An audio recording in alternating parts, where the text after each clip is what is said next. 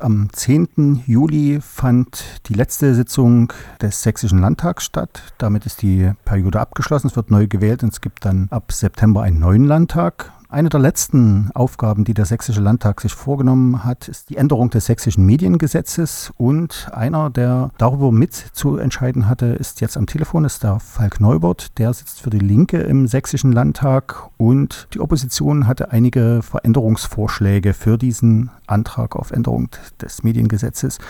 Und vielleicht können Sie ja erstmal ganz kurz zusammenfassen, worum es genau ging und äh, was die Änderungsvorschläge waren und was daraus geworden ist. Von meiner Seite. Das Gesetz, Änderung des Privatrundfunkgesetzes hat im Grunde zwei Dinge, die geändert werden sollten. Das eine die Ermöglichung, dass äh, lokale Fernsehanbieter von der Sächsischen Landesmedienanstalt finanzielle Unterstützung erhalten für Verbreitungskosten. Und das zweite, dass die Abschaltung des analogen Kabels von ehemals angedacht 31.12.2014 verschoben wird auf den 31.12.2018. Das sind beides Dinge, die wir im Grunde sozusagen auch von der Richtung her in Ordnung finden. Äh, da könnte man im Detail oder muss man im Detail noch, noch sprechen. Aber einer der Punkte, die von uns sehr kritisch betrachtet wurden, war, dass bei der Gesetzesänderung es einfach gefehlt hat, dass äh, die Förderung von freien Radios ermöglicht wurde. Also wir hatten in den letzten Jahren immer wieder die äh, Diskussion, dass die Sächsische Landesmedienanstalt es nicht möglich ist, freie Radios zu finanzieren, weil das Gesetz es nicht hergibt. Und nun haben wir eine Gesetzesänderung, wo es für die lokalen Fernsehanbieter realisiert wird, eine so eine Möglichkeit, aber für die freien Radios nicht. Und das war der Punkt, wo wir gesagt haben, wir können im Gesetz als Opposition übrigens in Gänze, also Linke, Grüne und SPD, nicht zustimmen.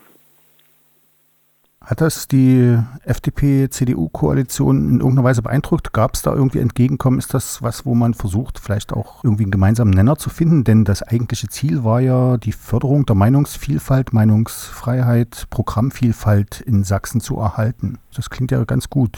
Ich gehe leider davon aus, dass die CDU, FDP es nicht beeindruckt hat, dass wir da nicht zugestimmt haben. Das ist einfach ein lang bestehender Dissens hinsichtlich äh, freien Radios. Das sind sozusagen aus meiner Sicht unverständliche, aber existierende äh, tiefe Gräben. Und ich glaube, CDU, FDP verorten freie Radios immer als das sozusagen etwas kritischere Medium ihrer Politik gegenüber.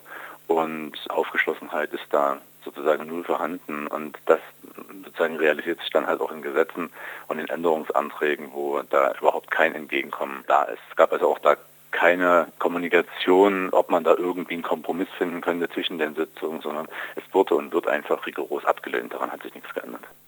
Das Gesetz ist jetzt beschlossen, es wird ausgefertigt und äh, freien Radios sind da nicht drin. Das, was eine, eine Rolle gespielt hat in der Anhörung und was äh, ja auch äh, Radio T äh, verkündet hat, äh, das ins Auge zu fassen und anzugehen, ist die Frage, inwieweit äh, das Gesetz, wie es jetzt beschlossen wurde, gegen das Gleichbehandlungsgrundsatz verstößt. Das heißt also, inwieweit ist es zulässig, dass ich lokale Fernsehanbieter finanziere oder Verbreitungskosten für diese finanziere und nicht kommerzieller lokaler Rundfunk eben keine Förderung erhält. So, und äh, gab, da gab es in der Anhörung äh, verschiedene Interpretationen, das muss man jetzt wahrscheinlich sich auch anwaltlich noch anschauen, aber das ist tatsächlich eine Möglichkeit, die man noch prüfen sollte, inwieweit man da möglicherweise der Ungleichbehandlung unterfällt. Das mhm. kann ich aber, bin ich jetzt zu wenig Jurist, um das abschätzen zu können. Das Geld wird ja genommen letzten Endes aus der Rundfunkgebühr, ehemalige GEZ-Gebühr. Das ist also Geld, was eigentlich für einen Grundversorgungsauftrag da ist. Ist das was, was irgendwie ähm, in Schwierigkeiten dann mit der Gesetzgebung, äh, Rundfunkstaatsvertrag zum Beispiel, kommen also, könnte? Da muss man schauen, inwieweit das sagen wir, diesem Beihilferecht von Europaebenen sozusagen konkurriert.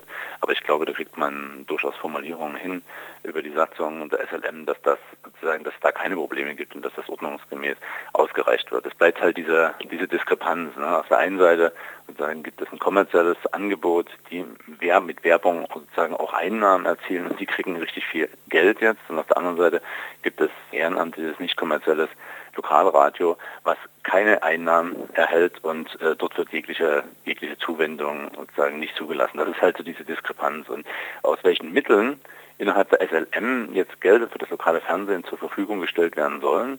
Das hat Sagurna in der Anhörung auch nochmal deutlich gemacht als Präsident der SLM. Das sind Gelder, wo ich auch große Bauchschmerzen habe, weil das natürlich Bereiche betrifft wie medienpädagogische Projekte, Projekte des Jugendmedienschutzes oder kulturelle Filmförderung, wo alt Geld in der SLM reduziert wird, damit die lokalen Fernsehanbieter finanziert werden können. Und ich finde, ehrlich gesagt, da müsste man bei SLM andere Töpfe finden, um das zu finanzieren und eben nicht in diesen medienpädagogischen und, und kulturellen Bereich äh, reinzugehen. Aber das ist natürlich jetzt auch in der Hoheit der Sächsischen Landesmedienanstalt, das muss man realistisch einschätzen. Das Gesetz ist als eine der letzten Gesetze in dieser Legislaturperiode beschlossen worden. Wie groß sind denn die Chancen, dass dieses Gesetz nochmal angefasst wird? Wie oft wird denn eigentlich das Mediengesetz bearbeitet, dass vielleicht in einem nächsten Schritt auch die Radios noch mit eingefügt werden? Also ein Gesetz kann immer angefasst werden. Also man, ich habe auch schon erlebt im Landtag, dass man ein Gesetz beschlossen hat, einen Fehler entdeckt hat und erst im nächsten Vierteljahr äh, den Fehler sozusagen nochmal verändert hat äh, des Gesetzes. Also da gibt es keine Einschränkungen. Es ist immer die Frage des politischen Willens.